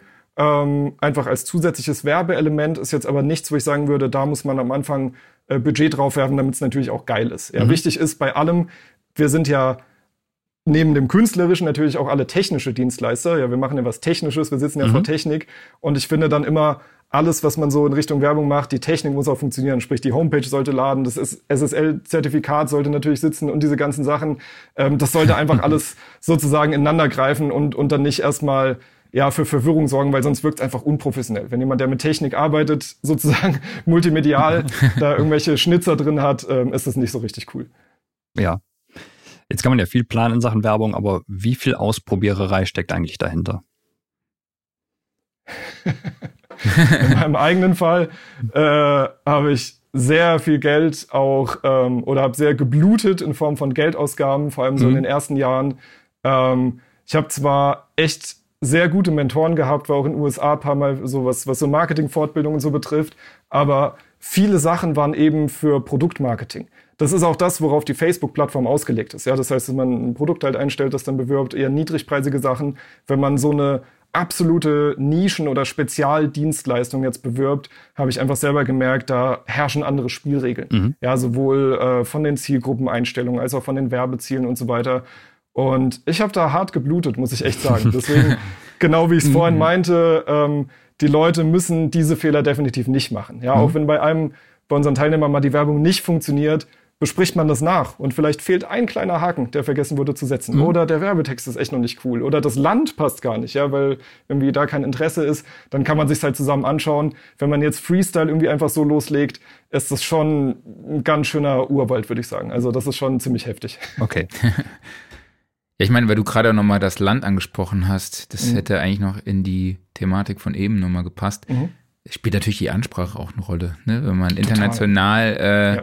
aktiv sein möchte, mhm. ähm, dann macht es natürlich nur Sinn, äh, in Englisch zu kommunizieren. Ja? Absolut, absolut. Genau, das ist eben ähm, diese, diese, ich sag mal, Basisstrategie, wen möchte ich ansprechen? Möchte ich mir jetzt einen definitiven internationalen Kundenkreis aufbauen, weil ich sitze hier in meinem kleinen Dorf, mir ist es eigentlich eh egal, wo die herkommen, weil ich Livestream-Mixing mache oder was auch immer. Ähm, deswegen gucke ich doch mal direkt in Japan oder in Russland oder was auch immer. Ähm, man hat einfach die Option, dann durch Social Media, wie gesagt, ganz, ganz andere Leute und andere Kundentypen zu erreichen. Das ist schon sehr, sehr cool. Okay, ähm, wie würdest du die wirtschaftliche Effektivität von Social Media Marketing einschätzen oder kann man das überhaupt messen oder wie misst ihr das? Wie messen deine Kunden das? Mhm. Also was man messen kann, was immer so ein wichtiger Kernwert ist, ist der äh, ROAS, der Return on Advertising Spend. Das heißt zum Beispiel, ich schalte jetzt eine Facebook-Werbung, sagen wir im Dezember, vom 1. Dezember bis zum 31. investiere dafür 1000 Euro und am Ende des Monats schaue ich für diese 1000 Euro, was an Jobs kam sozusagen rein. Ja, mhm. also richtig geil ist, also wenn, wenn eine Werbung richtig sitzt, kann man Faktor 10 erreichen. Ja, das heißt, mit diesen 1000 eingesetzten Euro, wenn alles richtig, richtig gut läuft, ähm, da ja, alles, alles passt, kann ich Jobs im Wert von 10.000 Euro generieren. Da muss man immer eine Unterscheidung machen. Es gibt bei Kunden quasi einen direkten Abschlusswert. Ja, Leute, die sagen, okay, misch mir mal die Single, hier hast du ein Tausender oder so und dann, ähm, ja, kriegen wir das Ganze sozusagen hin oder aber einen sogenannten Lifetime Value. Ja, das heißt, wenn eine Band zum Beispiel erstmal nur eine Single macht, ich aber den Erfahrungswert habe, ey, die sind dann so happy, dass die eh direkt die LP hinterher buchen, die ein Dreivierteljahr später ist, hat dieser Kunde einen Lifetime Value Wert. Ja, das heißt, man muss jetzt gucken, für die 1000 Euro bekomme ich da direkt 10.000 zurück oder aber, was genauso gut ist, ein Lifetime Value plus, was wir in unserer Branche haben, was man nicht vergessen darf, wenn die Kunden dann happy sind, die ich jetzt über Werbung gewonnen habe, fangen die ja trotzdem an, Mund-zu-Mund-Propaganda zu machen. Das heißt, die kennen ja andere Bands, äh, die gehen ja auf Tour, die reden ja dann über die coole Erfahrung. Ähm, deswegen ist es immer richtig, richtig nice, sich das vor Augen zu halten, dass man ja immer so kleine Lawinen sich sozusagen aufbaut in verschiedenen Ländern.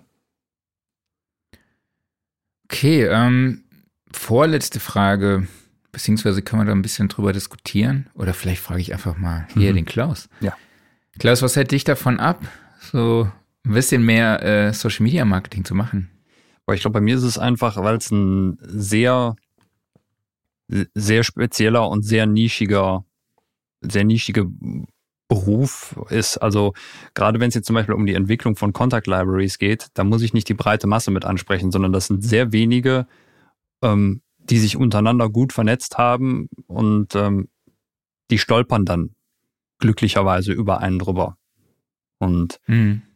So beim Sounddesign, da ist es halt schon ein bisschen breiter aufgestellt, aber auch da glaube ich, würde es mir jetzt nicht viel bringen, wenn ich da auf Facebook Werbung mache, weil ich möchte ja nicht irgendwie den den Musiker äh, ansprechen, der jetzt im Ort ankommt und sagt so, hier kannst du mir mal ein paar Presets designen, sondern das, das geht ja eher, das, da interagiere ich ja direkt mit, mit Herstellern zum Beispiel. Und die muss ich nicht auf Facebook oder auf ähnlichen Plattformen bewerben, sondern da ist es, glaube ich, eher dann wirklich dieses Netzwerk aufbauen. Deshalb ist es in meinem Fall eher ein Spezialfall. Ich bin ja nicht der klassische Tonstudio-Betreiber. Aljoscha, hättest du einen Tipp für Klaus, wie Social Media doch für, für, ihn Sinn machen würde? also, das sind ja zwei verschiedene Themen, die du gerade genannt mhm. hast. Ähm, das eine sogar noch deutlich nischiger als das andere, mhm. was es sehr spannend mhm. macht. Ähm, bei beiden Themen hätte ich dir exakt, wie du es gerade gesagt hast, äh, gar nicht zu Facebook-Werbung geraten, weil die Streubreite viel zu groß wäre. Ja, das wäre so, als ob du mit einer, mit einer Schrotflinte irgendwie in den Wald schießt. Mhm. Vom Waldrand aus und denkst du auch mal gucken, was passiert. Höchstwahrscheinlich passiert da gar nichts. Mhm. Höchstwahrscheinlich passiert da nichts. Außer sind ein paar Vögel erschreckst. Mhm. Ähm, also fürs erste Thema, was, was da ganz viel Sinn macht, dass es eben aus diesem ganz zufällig Stolpern ähm, vielleicht ein bisschen spezifischer wird, wäre selber eine Facebook-Gruppe zu gründen zu dem Thema, mhm. wo im Gruppennamen einfach schon ähm, mhm drin steht, um was es geht. Ja, weil die Facebook-Gruppensuche ist sehr nice, weil du in diesem Hauptsuchfenster, es gibt ja eigentlich nur eins bei Facebook, entweder nach Personennamen oder nach Themen suchen kannst. Und wenn Leute auf dieses Thema stoßen, dass die eben auf deine Gruppe kommen. Mhm. Äh, man kann die Gruppe immer mal wieder über sein Privatprofil posten und sagen, hey, wenn ihr mal richtig abnörden wollt zu dem und dem Thema, ähm, hier ist der absolut coolste Platz. Ähm, bist natürlich auch der Moderator der Gruppe, kannst ein paar coole Inhalte einstellen, kannst dann Leute bitten, andere einzuladen, für die das Thema relevant ist. Du kannst in dieser Gruppe einmal die Woche einen festen Live-Stammtisch machen, ja, mhm. wo man ähm, diese Sachen sozusagen bespricht und einfach schauen, da immer mehr passende Kunden reinzuholen. Ähm, das ist auf jeden Fall eine sehr, sehr, sehr coole Geschichte. Ähm, Facebook-Gruppen, wo du einfach so einen, ich sag mal, so einen geschlossenen Rahmen hast, ähm, wo auf jeden Fall spitzenmäßig deine Zielgruppe dann auch vertreten ist, wo man immer wieder auch Aktionen posten kann, sagen kann, hey, nächsten Monat ähm, habe ich das und das Special, dass ich so und so viele Presets gerade noch bauen kann. Wer braucht gerade was und dann melden sich meistens die Leute. Ähm, mhm. Das würde ich über Facebook-Gruppen lösen. Das zweite Thema, wenn es darum geht, sehr spezifische Sachen für eben spezifische Hersteller anzubieten, dafür ist LinkedIn sehr, sehr gut geeignet, weil du über LinkedIn, über die Suchmaske konkret beispielsweise Entscheider von Firmen finden mhm. kannst. Also wichtig ist, ähm, da gehen wir so ein bisschen mehr in diesen B2B-Bereich, also mhm. Business-to-Business-Angebote, so Industriekunden nennen wir das bei uns im Training. Wir haben ja auch viele Studios, die, was weiß ich, für Netflix äh, Synchro-Arbeiten machen und solche Geschichten. Jetzt ein Kunde von uns hat diese Michael Schumacher-Doku komplett äh, immersive gemischt und mhm. so richtig geil. Nico Berthold, mega, mega äh, Studiobetreiber. Und ähm, im B2B-Bereich ist es eben so, ähm, weil es in, in deinem Fall auch so ein Spezialding ist, dass man schaut zu gucken, wer sind die Entscheidungspersonen? Ja, ist es mhm. irgendwie ein Marketingleiter, muss ich, oder bei kleineren Firmen muss ich direkt an den CEO kommen.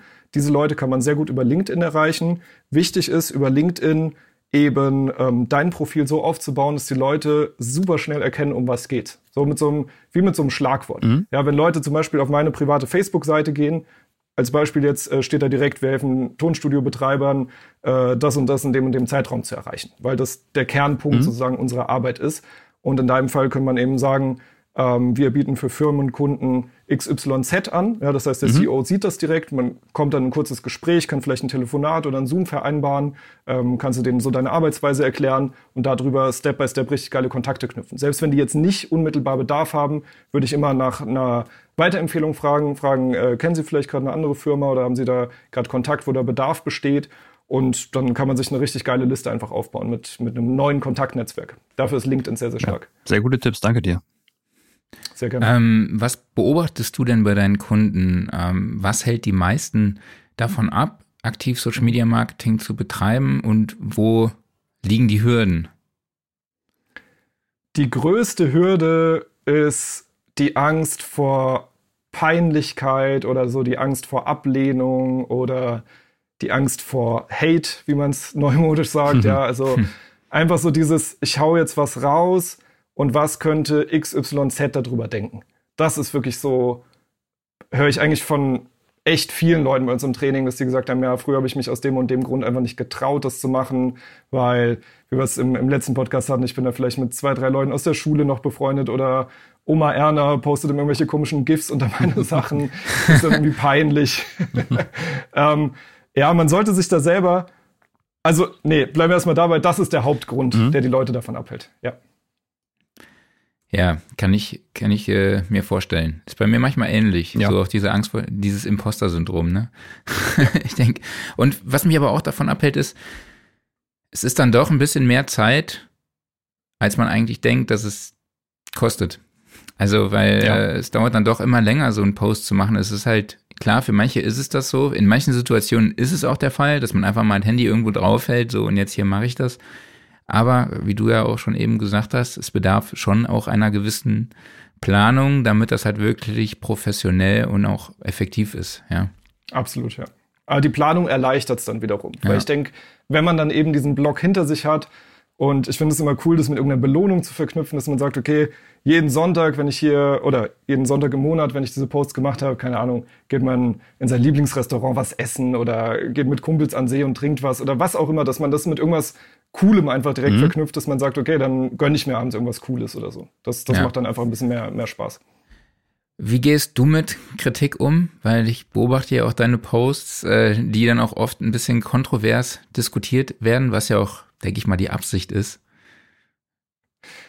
Ähm, in der Anfangszeit vom Studio, wo ja meine ersten Social Media Erfahrungen liegen, war es schon so, ähm, dass ich da schon emotional darauf reagiert habe. Mhm. Ja, weil ich einfach dachte, warum schreibt er das denn jetzt? Also, mhm. ich kenne es so, wenn man gute Manieren hat, mhm. wenn einem was nicht gefällt, ist man eher still. Wenn man was Gutes zu sagen hat, dann ja, sollte, sollte man das sagen. Ähm, ich finde es halt immer lustig, so, wenn Leute halt relativ lange Sachen dann schreiben ähm, und kritisieren. Ich denke mir immer so, warum sitzt du da nicht und wirst selber ein besserer Mixer und äh, ja, gewinnst selber erstmal ein paar Kunden oh, ja. und zeigst, zeigst selber, wie man den Sound oder wie die Kick deiner Meinung nach klingen sollte. Mach doch mal. Also ist doch kein Problem. Geschmäcker sind ja total verschieden. Ähm, ich glaube, also was mir beim Studio total geholfen hat, war ja letztlich einfach Erfolgswerte. Ja, egal, ob das jetzt ähm, goldene Schallplatte oder, oder äh, Chart-Sachen oder, oder Chart-Toppings von, von Kunden von uns waren oder einfach das Geld, das man dann vielleicht verdient hat. Ähm, das macht einen relativ ja, immun gegen sowas, weil ich mir immer so denke, ja, mach's doch erstmal coole. So. Also mhm. kannst schreiben, was du möchtest. Im Internet sind alle laut, aber wenn man dann irgendwelchen Messen oder so ist, dann ja, schütteln trotzdem alle freundlich die Hand. Also so Hate habe ich live noch nie erlebt. Ähm, was das Consulting betrifft, ähm, war es natürlich so, die meisten Tontechniker oder fast alle auch bei uns im Training sind ähm, von Grund auf Musiker. Ja. Und Musiker stehen jetzt, ich sag mal, allem, was in irgendeiner Form kapitalistisch ist, jetzt nicht so komplett geil gegenüber. Mhm. Ja, also da hat man ja vielleicht eine kritische Haltung oder wenn man das Wort Verkäufer hört, denkt man, ja, ist bestimmt ein Arschloch, ist bestimmt schmierig oder keine Ahnung was. Und das ist natürlich, ist es eine große Hürde ähm, gewesen, den Leuten irgendwie zu zeigen, hey, ich weiß, das sind vielleicht Themen, mit denen befasst man sich jetzt nicht so richtig gerne, aber die sind richtig, richtig wichtig. Ja, in manchen Fällen, habe ich auch im Nachgang dann gehört, nach unserem Training haben die gesagt, das war wichtiger als mein tontechnisches Wissen. Ja, das hat mir den Arsch gerettet, das hat mir mein Studio gerettet. Deswegen habe ich meine Facility noch, weil wir jetzt geile Kunden haben, weil wir eine andere Bindung haben, weil wir, weiß ich nicht was, einfach jetzt verkaufen können oder was auch immer. Ähm, das heißt, anfangs war das tatsächlich so, dass natürlich, ja, ähm, viele Studiobetreiber da verwundert waren, warum sowas passiert. Und ähm, das hat mich nicht getroffen, weil ich genau wusste, dass es einfach was anderes ist. Ja, hätte ich jetzt irgendwie gesagt, so ich mache jetzt jede Woche einen Mastering-Workshop und wir setzen uns zusammen an Sonntag und sonst was, das ist ja easy, dafür gibt's keinen Hate. Das mhm. ist klar, weil das so, ähm, das passt sozusagen dazu. Ähm, jetzt eine Wirtschaftsberatung ist einfach ein bisschen ja ein Blickwinkel, den manche Leute dann nicht so richtig mögen. Aber mittlerweile ist es so, dadurch, dass wir so viele Studios so erfolgreich einfach beraten haben, ja, von, von allen Standpunkten her, ähm, es gibt wenig Leute oder wenig Engineers, die ich kenne, die gar niemanden kennen, der von uns irgendwie mal beraten wurde und mal persönlich mit dem einfach gesprochen haben. Und das hat vielen Leuten, die da anfangs gesagt haben, was ist das denn, das brauchen wir doch nicht oder sonst was, halt absolut den Wind aus den Segeln genommen. Ja, also wenn, weiß ich nicht, ein äh, Julian Hönninger, ein richtig geiler Engineer, müsst ihr auch mal hier einladen, das ist ein richtig geiler Typ aus Österreich, sehr junger Engineer noch, ähm, so aus dem Pop-Bereich, der hat irgendwie mit seinen, weiß ich nicht, 800 oder 1000 Euro im Monat gestartet, ja, wenn so ein Mensch, der jetzt irgendwie äh, seine 8.000, 9.000 Euro im Monat verdient, dass das massiv plötzlich in London jetzt arbeiten kann und, und äh, am Rumjetten ist und sonst was alles, ist es massiv. Und auch heute noch ist es so, was ich beobachte, dass ähm, mitunter dann eine, eine gewisse Skepsis aufkommt oder auch eine gewisse Ablehnung aufkommt. Und meine Begründung dafür ist, dass viele Leute, das, das kratzt ja das Ego ein bisschen an. Das sagt den Leuten ja, hey, ich hätte die letzten fünf Jahre auch anders machen können. Mhm. So, das war vielleicht nicht so cool. Oder immer mit der Behauptung rauszugehen, ja, vom Studio kann man doch gar nicht leben. Ich habe doch hier noch meine zwei Nebenjobs, anders geht's doch gar nicht. Wenn sozusagen dann das Gegenteil bewiesen wird, bei manchen Leuten ist es so, die, die nehmen das gegen sich als Angriff sozusagen aufs eigene Ego und fangen dann deswegen an zu sagen, das ist doch alles Blödsinn, das kann doch nicht sein oder sonst was. Und andere Leute sagen, hm, interessant, ja, dass es da irgendwie noch eine andere Ansicht gibt zu dem Thema äh, jetzt fange ich mal an, mich mal ein bisschen damit zu befassen. Die gucken sich dann ein paar Videos von uns an, auf YouTube oder ähm, Interviews wie jetzt in der Form, also fangen sich an zu informieren, buchen dann unser kostenloses ähm, Erstgespräch, wo die merken, hey, das ist mega seriös und wir befassen uns sehr stark mit den Leuten. Wir gucken uns wirklich ganz genau an, wie ist das Studio aufgebaut, wie, was für Kunden habt ihr, welche, wie wir es gerade bei Klaus auch hatten, so eine mhm. Kurzanalyse, welche äh, Kanäle würden jetzt passen, wie können wir das Ganze ganz konkret aufbauen und es hat Hand und Fuß, das äh, funktioniert hervorragend und deswegen ähm, ist es so, dass ich jetzt, glaube ich, in den allermeisten Fällen prallt einfach ab. Und ich sage mir, okay, die Ergebnisse sprechen für sich und ihr könnt stänkern, so viel ihr wollt. Entweder ihr werdet Kunden oder halt nicht. Das mhm. ist alles gut. Ja. Ich möchte nur eine Sache noch dazu sagen. Ich frage mich halt allerdings auch, warum Leute dann immer so ein ellenlanges Feedback schreiben als mit ja. negativer Kritik. Mhm. Also das kann ich einfach nicht verstehen. Nee. Also genau. das ist mir unerklärlich, aber egal, das da wollen wir jetzt nicht genau noch tiefer drauf eingehen. äh, Aljoscha, wir sind am Schluss angelangt. Mhm. Nicht erschrecken, so sage ich jetzt immer. Äh, ich mache dich ein bisschen groß, weil okay. ich dann besser das Video als Reel und bei TikTok schneiden kann, weil du dann ein bisschen cool. größer bist. Ähm, ja. Vielleicht abschließend, was ist, was ist für dich so der elementarste Baustein eines erfolgreichen Social Media Marketings?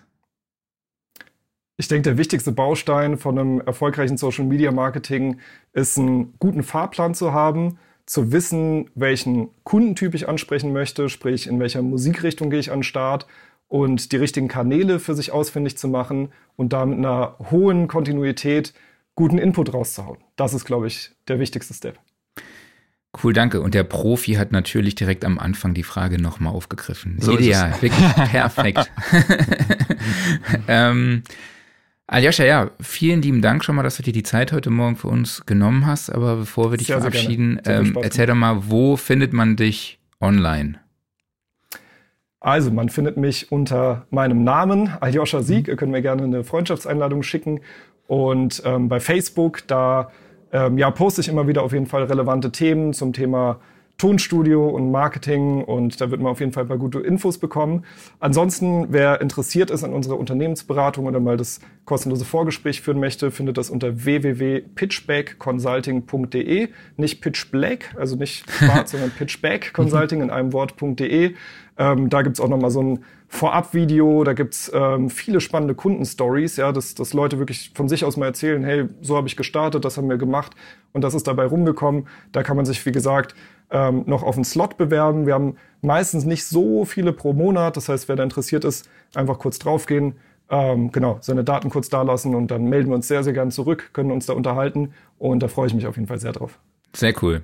Super. Ja, dann wie eben schon gesagt, vielen lieben Dank nochmal, dass du uns so einen Dankeschön. Einblick in die, das Social Media Marketing gegeben hast. Ich finde, da waren viele, viele hilfreiche Tipps dabei. Das auch richtig für, cool. für mich und für Klaus. Mhm.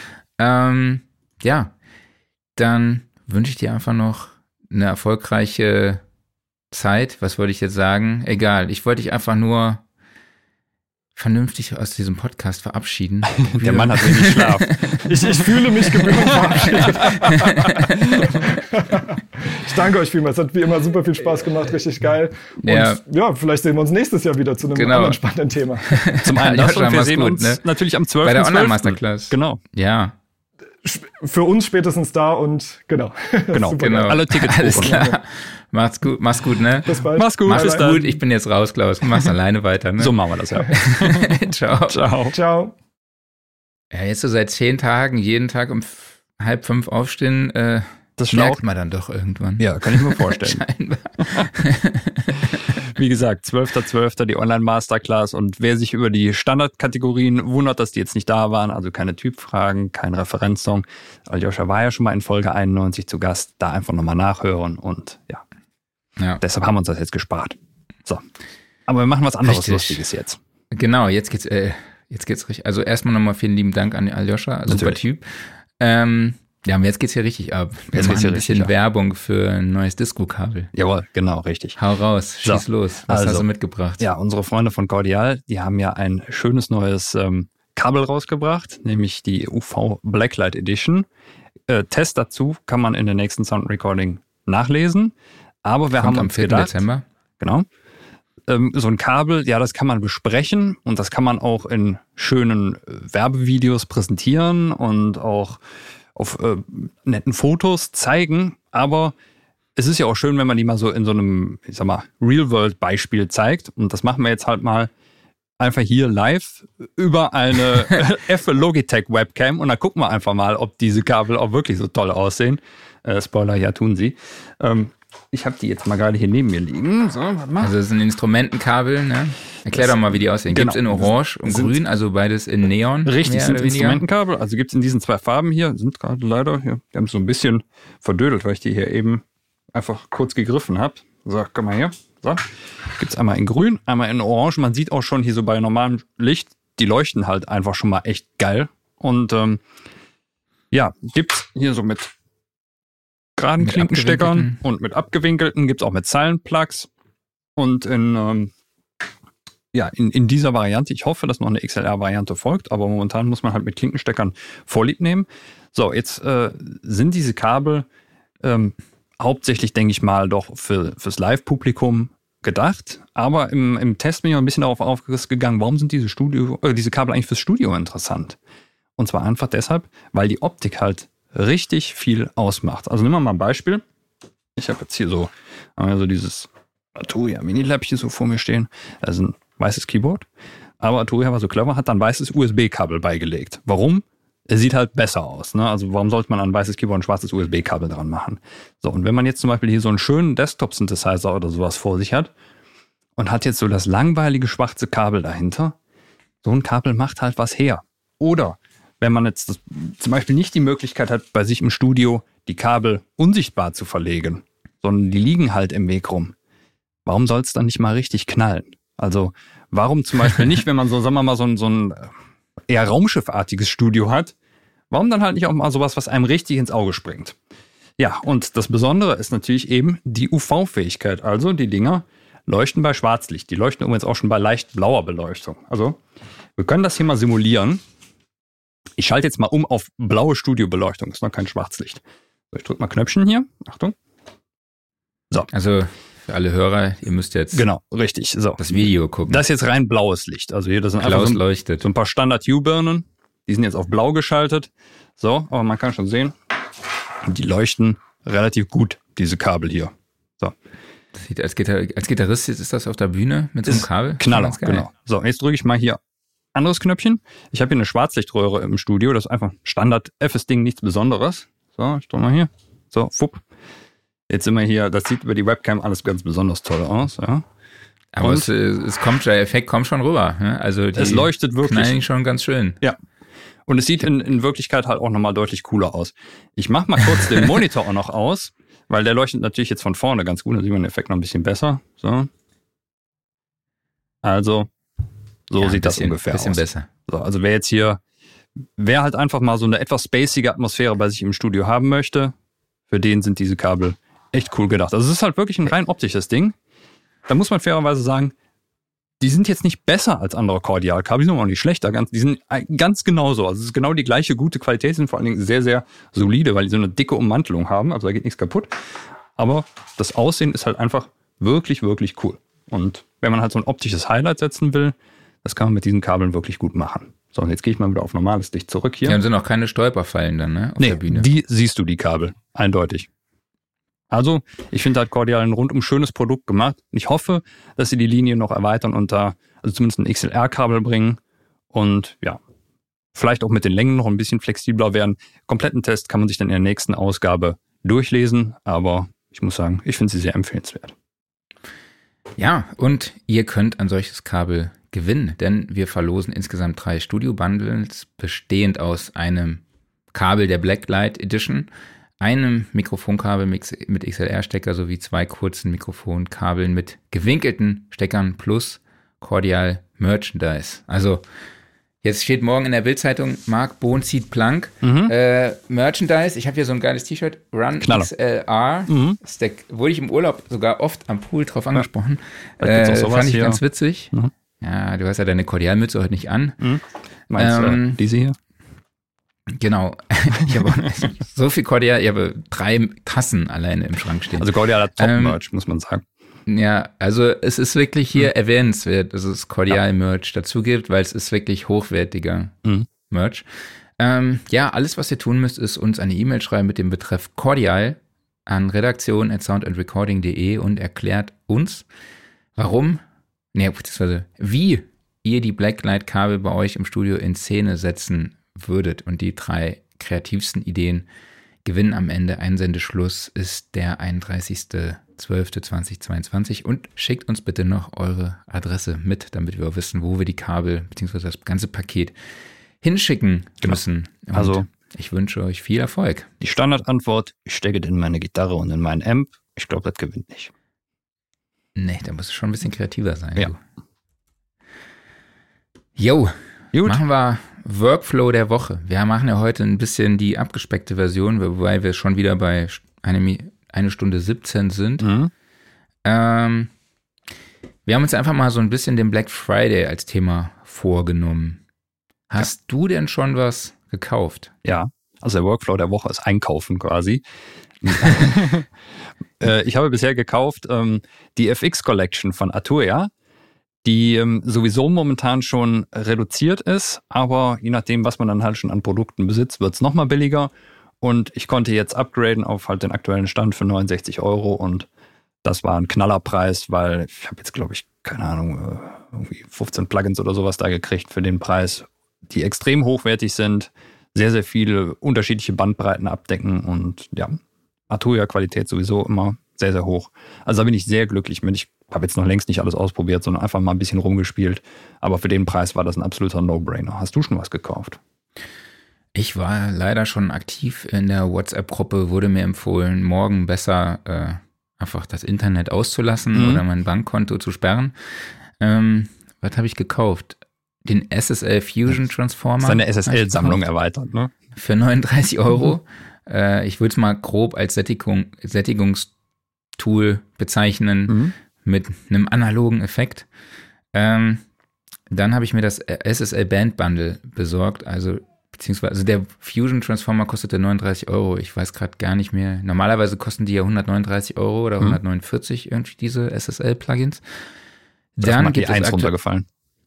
Ja, aktuell das SSL-Bundle, äh, Band-Bundle mit dem Vocal Strip, mit dem Drum Channel Strip und dem Guitar Channel Strip gibt es für 59 Euro. Blöd war hier mhm. nur, dass ich den äh, Drum Channel Strip schon hatte. Mhm. Den hatte ich mir, glaube ich, letztes Jahr gekauft beim Black Friday. Mhm. Ähm, aber selbst wenn ich mir den Vocal Channel Strip und den Guitar Channel Strip äh, separat gekauft hätte, wäre ich über diese 59 Euro gekommen. Also jetzt habe ich den Drum Channel Strip leider doppelt. Und ich bin vor allem von dem Guitar Channel Strip echt mega begeistert, weil es halt auch so ein Phasentool gibt, äh, integriert. Es gibt einen EQ mit den Bändern, die man einfach braucht und es gibt aber auch eine Amp-Simulation, eine mhm. Sektion, Sektion, wo man dem Ganzen nochmal ein bisschen Körnung mitgeben kann, auch nochmal ein bisschen mehr Drive und so. Also es ist schon wirklich, man kann damit auch viel kaputt machen, aber ähm, man kann da auch schon wirklich richtig geile Ergebnisse erzielen. Und äh, vor allem auch diese Phasengeschichte fand ich, finde ich extrem spannend, ja. Und natürlich Kompressor ist auch dabei. Mhm. Ähm, es geht weiter. ähm, ich habe mir eine 4 Terabyte SSD-Platte gekauft von Crucial mhm. ähm, für 299 Euro. Also Guter normalerweise Preis. kostet die irgendwie an die 400 Euro. Es gibt ja auch die von Sandisk. Ich glaube, mhm. die gibt es aktuell auch für 429 statt 489. Genau, so eine externe Platte, ne? Genau, eine mhm. externe SSD-Festplatte. Habe jetzt einfach gedacht, weil meine HDD einfach immer abschmiert, äh, immer sich aufhängt und so. Und irgendwie habe ich die Hoffnung, dass es mit einer SSD-Festplatte, dass da alles besser wird mhm. als vorher. Genau. Ähm, meine Empfehlungen habe ich mir noch aufgeschrieben. Klar, Soundtoys, ich glaube, die machen nichts anderes als Black Friday Deals. Ja. Äh, Toontrack hat ja im November immer Black Friday Monat. Mhm. Dann überlege ich noch das Waves in Phase, aber mhm. da ich jetzt dieses Phasen, diese Phasengeschichte im Channel Strip drin habe von SSL, weiß ich jetzt nicht mehr so ganz genau, aber so ein Phasentool finde ich immer ganz spannend. Ja. Deshalb gucke ich auch mir die Entwicklungen bei Auto-Align an. Mhm. Und bei Sooth 2, also bei Oak Sound, gucke ich mal. Aber da gibt's, ich glaube, es kommt kein Deal, weil aktuell kann man dort die Demo um 20 Tage verlängern. Das heißt, man gibt dort einfach den iLog-Account an und die Demo aktualisiert sich bzw. erweitert sich um 20 Tage. Mhm. Das ist so ein bisschen, ja. Was hast du noch so äh, auf der Uhr, bevor wir vielleicht noch über eine kleine Kontroverse diskutieren? Ja, also ich glaube, ich werde jetzt wahrscheinlich nichts mehr kaufen, aber mal gucken. Ich habe, äh, ich musste noch ein bisschen Hardware anschaffen, die war allerdings dann nicht Black Friday mäßig, sondern einfach notwendig, weil mir ein MIDI-Interface abgeraucht ist.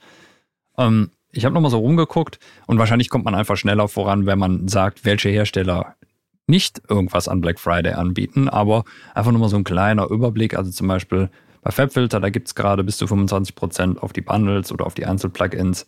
Arturia, wie gerade schon erwähnt, bis zu, 25, äh, bis zu 50% auf die großen Software-Bundles. Native Instruments sagt bis zu 75% Das sind dann wieder verschiedenste Sachen. Gerade bei die, deren riesen Produktportfolio muss man natürlich mal individuell gucken, was ist da jetzt mit drin.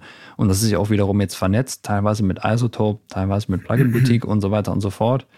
Melder Productions hat sehr schön gesagt, ja, einfach 50 Prozent auf Alliance, alles ne? von denen, äh, sorry, genau, äh, Plugin Alliance. Ich verwechsel die immer mal wieder. Ja, Melder Productions äh, 50 Prozent off, also gerade die großen Bundles von denen, das ist natürlich ein Riesenrabatt. Dann der Sonable Smart EQ für 59 Euro, finde ich, äh, sticht besonders hervor und sehr gern eingesetztes Tool bei mir. Bei Steinberg ist momentan so ziemlich alles im Angebot, außer Cubase Nuendo. ähm, die waren vor kurzem im Angebot, deshalb halt jetzt so der Rest hinterher. Gerade die Instrumentenbundles finde ich da sehr interessant. In Sachen DAWs ansonsten Bitwig ist gerade 100 Euro günstiger, kostet jetzt 299 Euro. FL Studio ist gerade günstiger. Da gibt es, glaube ich, bis zu so einem 100-Dollar-Voucher. Ich weiß gar nicht, ob man den dann direkt einlösen kann oder sowas in den Deal oder ob das dann für weitere Plugin-Käufe ist. Bei Softtube, da gibt es ein spezielles Black Friday-Bundle. Das ist sehr speziell, weil das irgendwie so aus allem ein bisschen zusammengewürfelt ist, aber vielleicht trifft es ja den einen oder anderen Geschmack. Das ist sehr, sehr günstig, ist, glaube ich, bis zu 80 Prozent reduziert und ansonsten halt die individuellen Bundles oder Plugins und so weiter und so fort. Und ich und? glaube, das Wichtigste ist einfach mal, den Hersteller des Traum-Plugins anzusurfen, zu gucken, hat den Deal, ja, nein, und dann kaufe ich es oder ich kaufe es nicht. Genau, ich habe auch so eine Liste gemacht, ne? was Ja. mich interessiert und was nicht. Genau. Und natürlich Und ganz, da wirklich, ganz wichtig, ich weiß eben, ob du es eben bei Waves schon erwähnt hast, die bringen ja wieder ein neues Plugin raus morgen, was sie verschenken. Also da muss man sich noch anmelden, dass man das kostenlose Plugin auch geschenkt Genau. bekommt. Und das ist in der Regel sehr, sehr hochwertig. Also ich erinnere da zum Beispiel mal an den Berserk Distortion, der kam ja, ich glaube, war das letztes Jahr oder vorletztes Jahr, immer noch ein absolut geiles äh, Verzerrer-Plugin. Ja, und wer da wirklich noch tiefer einsteigen will in die Black Friday Deals, dem empfehle ich einfach den Beitrag auf genius.de. Also das ist wirklich Beispiel, ja. einfach sensationell. Die haben dort eine Liste äh, mit allen möglichen Herstellern, ähm, dem Link zum Deal und halt auch eben äh, die Gültigkeit, also bis wann der Deal gilt. Also äh, guckt einfach genius.de, dann gibt es so einen Banner mit Black Friday, findet ihr sofort. Äh, Bombenbeitrag, finde Ja. ich wirklich, da, da haben sie sich richtig Mühe gemacht. Ähm, da möchte ich aber trotzdem noch mal kurz die Gelegenheit nutzen. Ich weiß nicht, ob es der Aufreger der Woche ist. Vielleicht können wir es einfach mal so definieren, beziehungsweise war es für mich so ein bisschen der Aufreger der Woche. Äh, Black Friday Deal von Plugin Alliance. Ne? Mhm. 499 Euro für alle Plugins. Für alle. Tja. Oder Rent to Own. Mhm. Ich glaube, dann über zwölf Monate, ich glaube, da kommst du bei null raus fast. Ich glaube, zwölf Monate dann oder zehn Monate äh, 49 Euro, 99 oder so. Ich weiß nicht, hast du, hast du mal gecheckt? Ich weiß es nicht, aber was, was hältst Nee. du davon? Ist es, Ja. Das ist echt eine gute Frage und irgendwie habe ich so den Eindruck, dass das sich so in den letzten Monaten schon so ein bisschen abgezeichnet hat bei Plugin Alliance. Also irgendwie dachte ich schon, dass Waves extrem wäre, aber die verschenken jetzt irgendwie wirklich alles. Weiß nicht warum. ja, ich meine, wahrscheinlich auch mit diesem Zusammenschluss mit Soundwaves, ne, weil auch Isotope hat ja so ein Holiday Bundle rausgebracht für 49. Aber das haben sie schon über mehrere Euro. Jahre hinweg gemacht. Also das gab es vorher schon. Ja? Mhm. Ah, ich hatte das so verstanden, dass das jetzt plötzlich so ein, äh, so ein Special-Deal war. Also es ist ein Special Deal, aber Sale der, steht hier. der kam halt schon die letzten paar Jahre immer mal wieder. Das sind ja die Essential-Versionen von was da RX und Nectar und Ozone und sowas, äh, glaube ich, Er drin. kostet normalerweise Mhm. 685 Euro Mhm. und kostet jetzt 49, genau. Ozone 10 Elements, Neutron 4 Elements, Audio Lens, Insight 2 und ja. Das sind dann halt Also- immer die Einsteigerversionen, damit holen sie die Leute ran und die graden dann ab auf die großen Versionen. Also das ist immer Ja. ein faires Bundle, finde ich äh, sehr empfehlenswert. Aber das sind dann wirklich die kleinen Versionen, die dann günstig rausgegeben werden. Ja. Und jetzt bei Plugin Alliance ist ja dann so, ja, so alles. Ne? So, gib, gib Preis und dann äh, hast du Ja. alles. Ich meine, es ist natürlich geil. Es ist eine super Gelegenheit, einfach an hochwertige Tools zu kommen. Aber Total. man muss natürlich auch ein bisschen sehen, es entwertet einfach sehr, sehr viel auch. Genau, an welcher Stelle würdest du sagen, entwertet es das? Ent Tja. Es ist halt merkwürdig, würde ich sagen, bei gerade so bei den hochwertigen, vielleicht bei den Mastering-Tools oder sowas, die immer für sehr, sehr viel Geld verkauft wurden, die jetzt im Endeffekt verschenkt werden. Also heißt das einfach, die sind jetzt nichts mehr wert oder jetzt hat sie eh schon alle, jeder, also komm hier raus damit. Also es ist irgendwie so ein bisschen wie so ein Resteverkauf, wirkt das auf mich und tja, also ich, ich, ich weiß es nicht so richtig, in welche Richtung es da geht.